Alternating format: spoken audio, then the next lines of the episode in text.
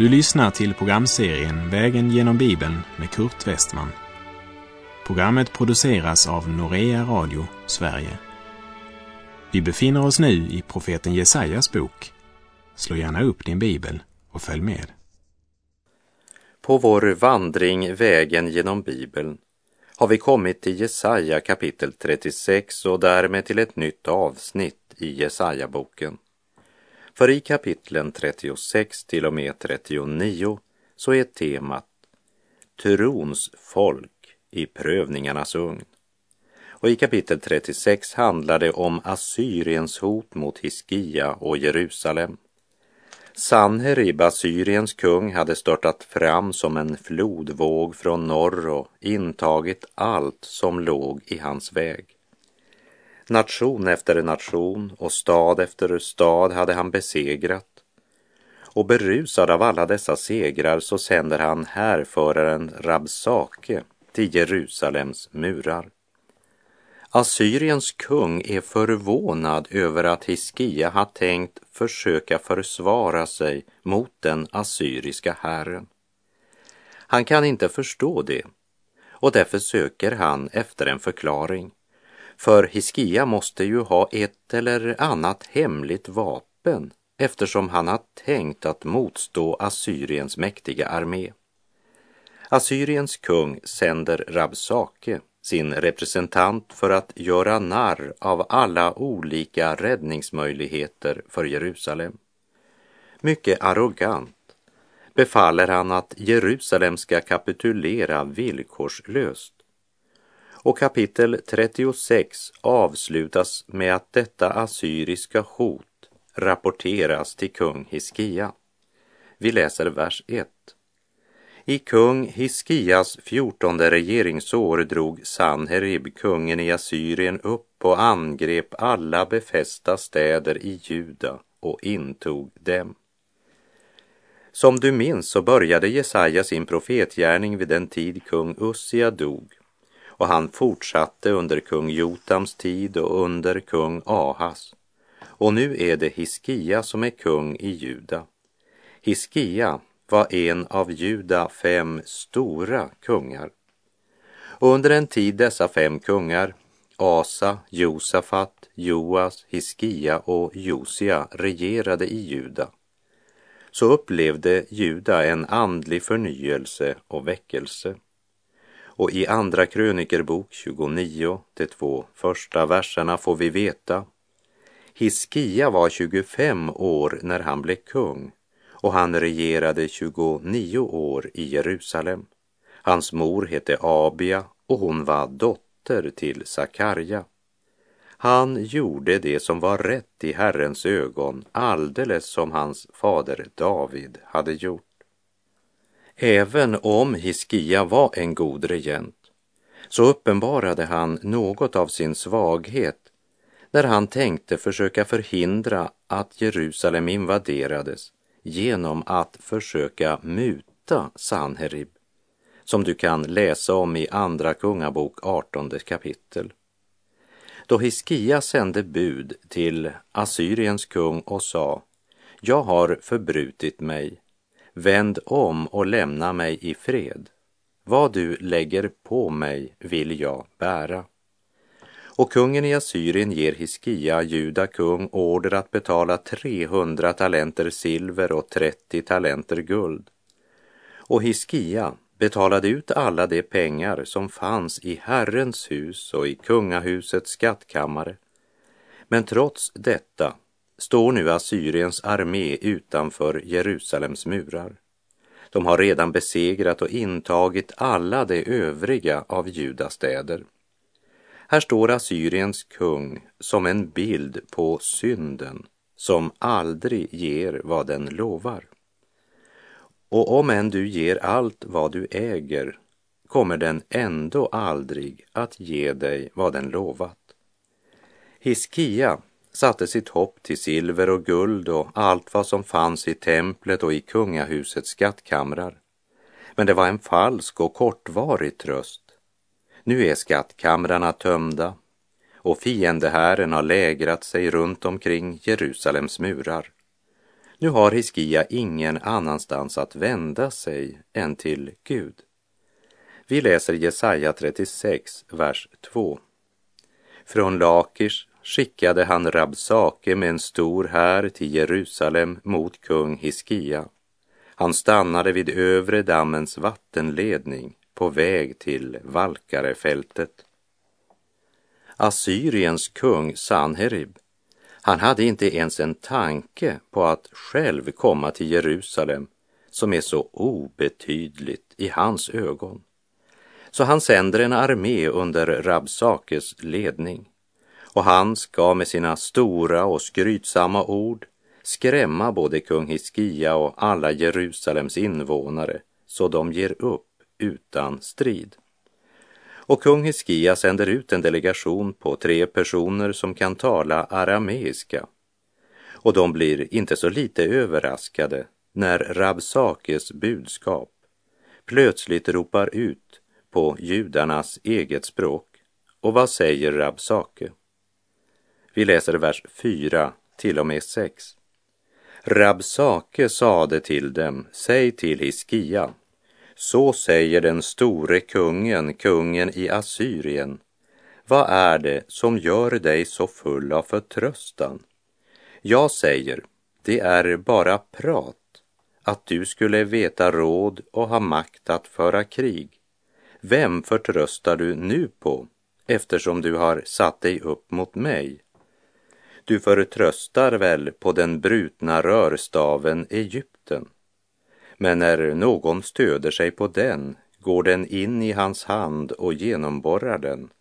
Sådan är farao, kungen i Egypten, för alla som förtröstar på honom. Rabsake uttrycker på ett arrogant sätt hur överraskad han är över att Hiskia ens har tänkt på att ta upp kampen mot en så mäktig fiende. Och nu vill han veta vad det är för hemligt vapen Hiskia hoppas ska rädda honom. Och Rabsake undrar om det är Egypten som de hoppas få hjälp ifrån.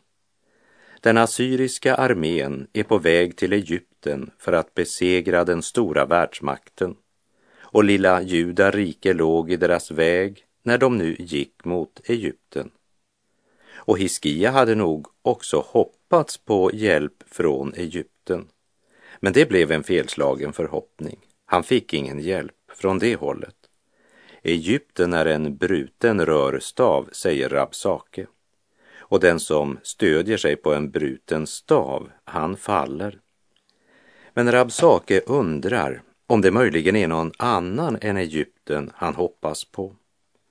Kanske de tror att Israels Gud ska kunna hjälpa dem mot en så mäktig armé som den assyriska.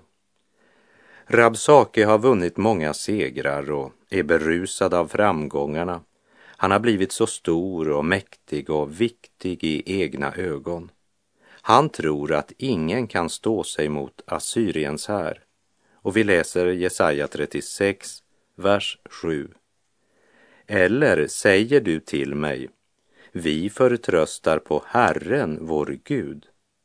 Var det då inte hans offerhöjder och altaren Hiskia avskaffade när han sade till Juda och Jerusalem, inför detta altare ska ni tillbe. Stackars Rabsake.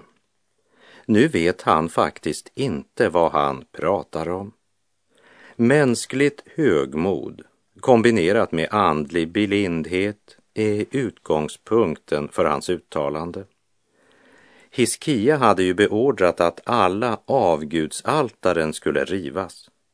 Och stackars Rabsake, han trodde att all denna omoral och avgudstyrkan på alla offerhöjder var detsamma som att tillbe Israels Gud.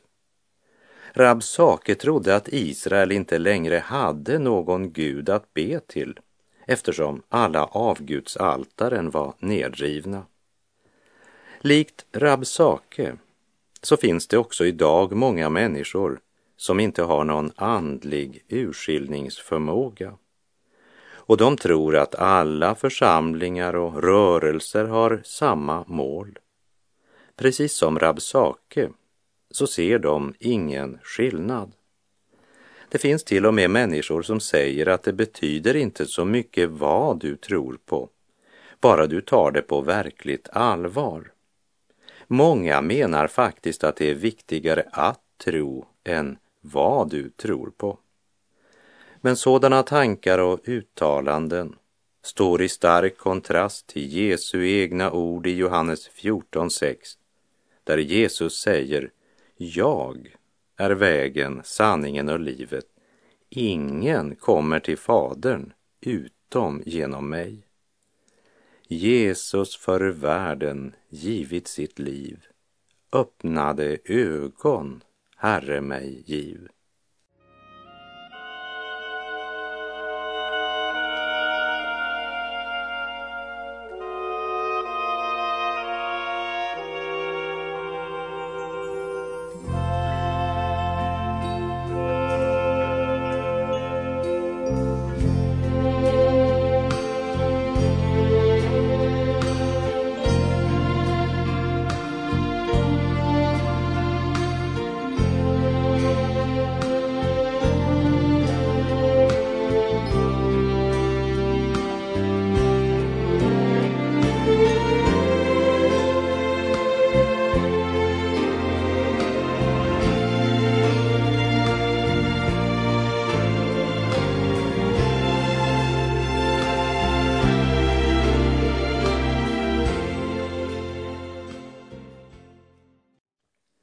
Rabsake spekulerar vidare på vad som kan vara orsaken till att Hiskia vågade ta upp kampen mot den enorma assyriska hären. Och Rabsakes förakt för Sion och Jerusalem uppenbaras genom hans uttalande där han i vers 8 och 9 säger att även om Rabsake skulle ge Hiskia 2000 hästar så har Hiskia inte ens några ryttare att sätta på hästarna Fattar du inte hur svag och hjälplös du är? Det verkar som om kungen i Assyrien hade hört talas om profetian om att Herren skulle vända Assyrien mot Juda och därför utnyttjar han detta på ett mycket listigt sätt. Han talar i religiösa termer för att skapa förvirring. Hade de inte hört profetian de trodde väl inte att Assyriens kung drog upp mot Jerusalem utan att Gud ville det. Och om Gud ville det, så måste ju även Jerusalems folk förstå hur hopplös situationen var för dem. Hör vad Rabsake frågar i Jesaja 36.10. Menar du då att jag utan Herrens vilja har dragit upp till detta land för att fördärva det? Herren sade till mig, drag upp mot detta land och fördärva det. Han hävdar att det är Gud som är orsaken till att assyrierna dragit i krig mot Juda och Jerusalem. Och för Rabsake är det viktigt att alla människor som står på muren förstår vad han säger Därför har han skaffat någon som talar det språk judarna förstod. För det var ju viktigt att det inte bara är kung Hiskias delegation som förstår det som blir sagt. Det är viktigt att alla förstår det. Propaganda riktar sig nämligen oftast till massorna. Hiskias delegation uppfattar genast detta sataniska försök och de kommer med ett motdrag. Jesaja 36, vers 11 till och med 15. Då sade Eliakim och Sebna och Joa till Rabsake. Tala till dina tjänare på arameiska, ty vi förstår det språket. Tala inte till oss på judiska språket inför folket som står på muren. Men Rabsake svarade, är det då till din Herre och till dig och min Herre som har sänt mig att tala dessa ord? Är det inte istället till de män som sitter på muren och som tillsammans med er ska tvingas äta sin egen avföring och dricka sin egen urin? Därefter steg Rabsake närmare och ropade högt på judiska. Hör den store kungens, den assyriske kungens ord. Så säger kungen. Låt inte Hiskia bedra er, för han förmår inte rädda er. Låt inte Hiskia få er att förtrösta på Herren när han säger Herren skall förvisso rädda oss och denna stad skall inte ges i den assyriske kungens hand. Hiskia hade sänt ut en delegation för att tala med Rabsake. Men Rabsake hade medvetet talat så högt att soldaterna uppe på Jerusalems mur hörde vad han sa. Rabsake var duktig med propaganda, som är en av denna världens många vapen. Rabsake visste att om bara soldaterna på muren får höra det så sprider de det säkert vidare till Jerusalems invånare. Inre splittring passar mig bra. Och delegationens protest fick bara Rabsake att tala ännu högre. Och under sken av att det var av omsorg för de stackars invånarna i Jerusalem han talade, så säger han att om de inte kapitulerar för fienden så kommer de att måste äta sin egen avföring. Det är framtidsperspektivet om ni gör som kung Hiskia säger. Men å andra sidan, om de ger upp kampen mot Assyriens kung så ska de var och en få äta av sitt vinträd och av sitt fikonträd och dricka var och en ur sin brunn. Låt oss komma ihåg att Satan alltid målar upp en skräckscen när det gäller vad som kommer att ske om de inte vill kompromissa med världen och tidsandan.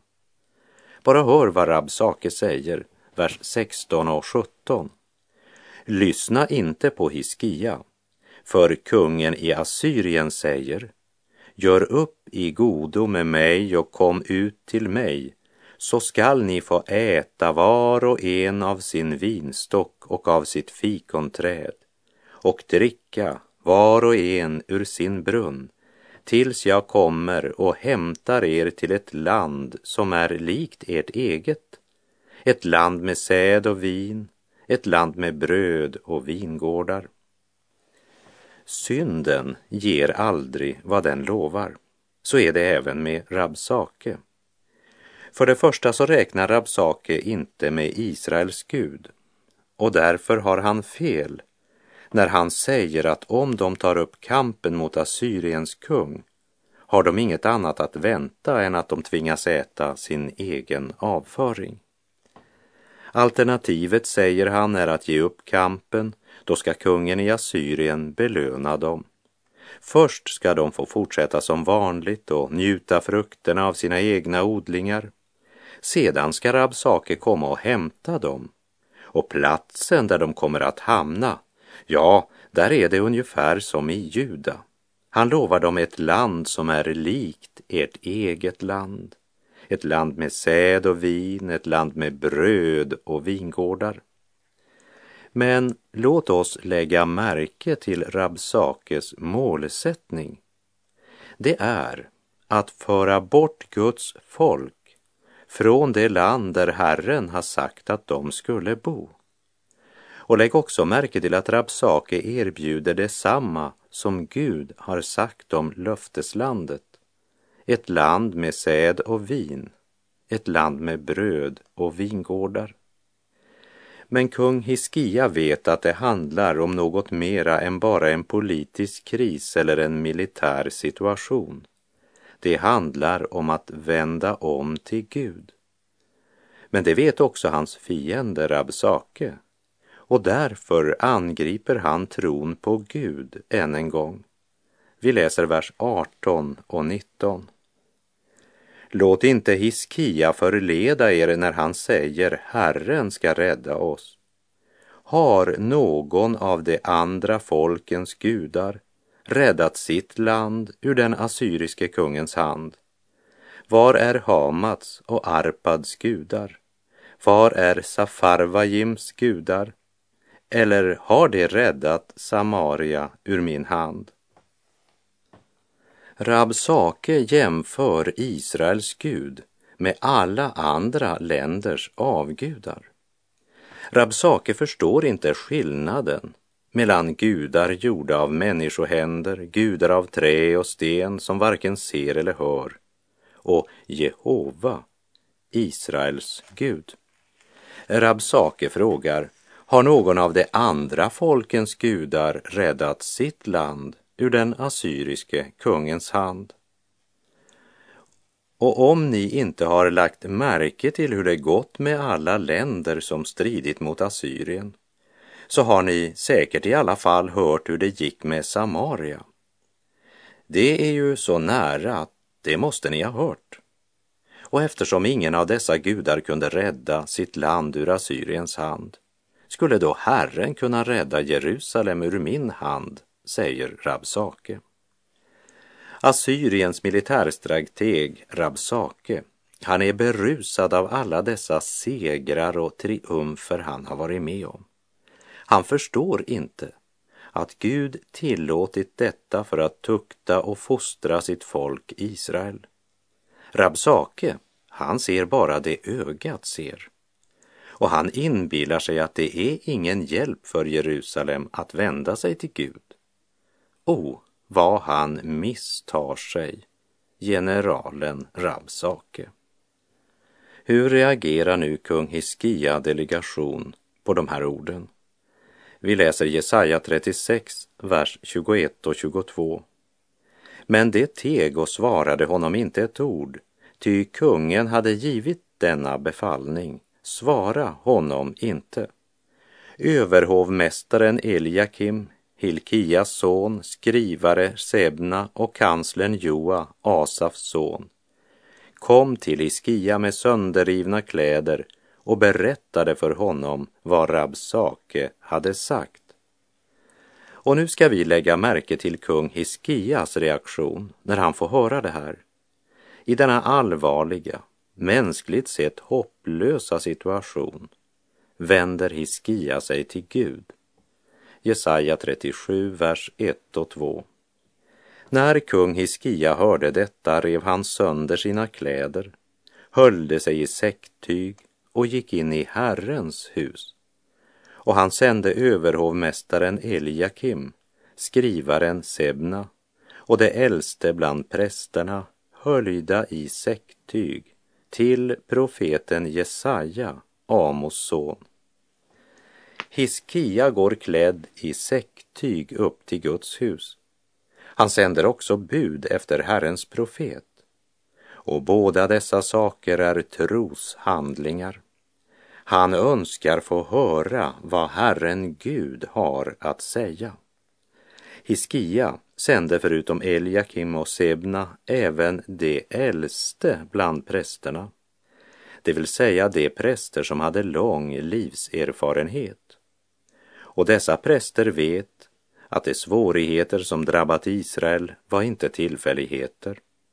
Det var en konsekvens av deras avfall från Gud. De ser Guds tuktan i allt detta. Låt oss höra vad kungens budbärare säger till profeten Jesaja. Vi läser Jesaja 37, vers 3 och 4.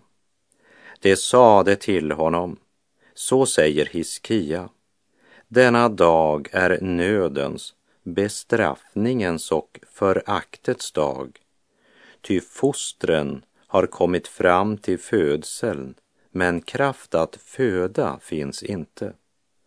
Kanske skall Herren din Gud höra Rabsakes ord som hans herre kungen i Assyrien har sänt för att håna den levande guden, så att han straffar honom för dessa ord som Herren din Gud har hört. Bed en bön för den kvarleva som ännu finns. Det Jesaja får höra är oerhört pessimistiskt och talar om nöd, bestraffning och förakt. Samtidigt har man en liten strimma av hopp. Kanske ska Gud höra Rabsakes hån mot Gud. Lägg märke till att dessa präster säger inte Herren vår Gud, men de säger Herren din Gud. Det vill säga prästernas relation till Gud var inte vad den borde vara.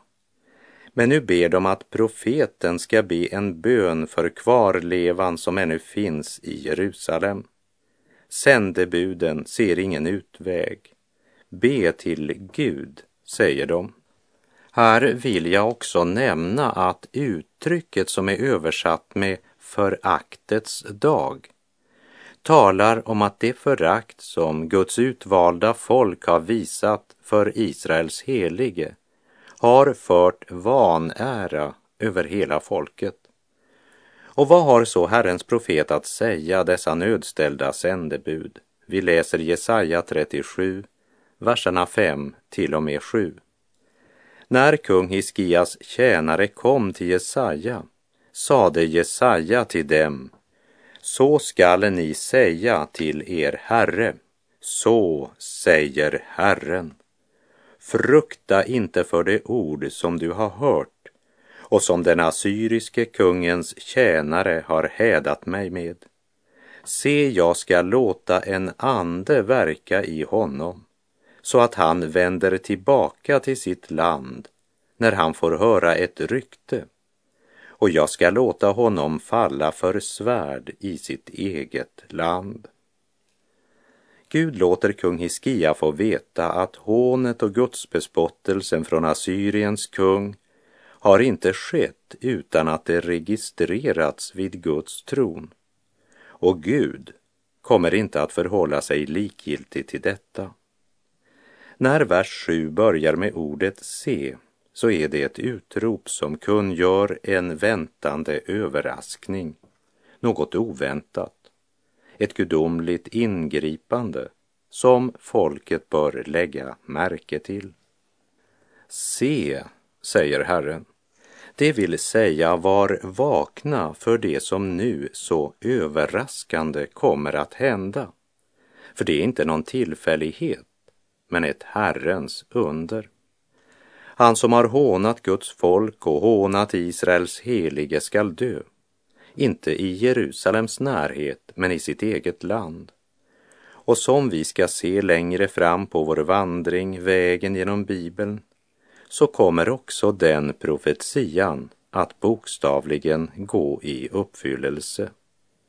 O Gud, all sanningskälla, jag tror ditt löftesord vad du har sagt ska gälla i himmel och på jord.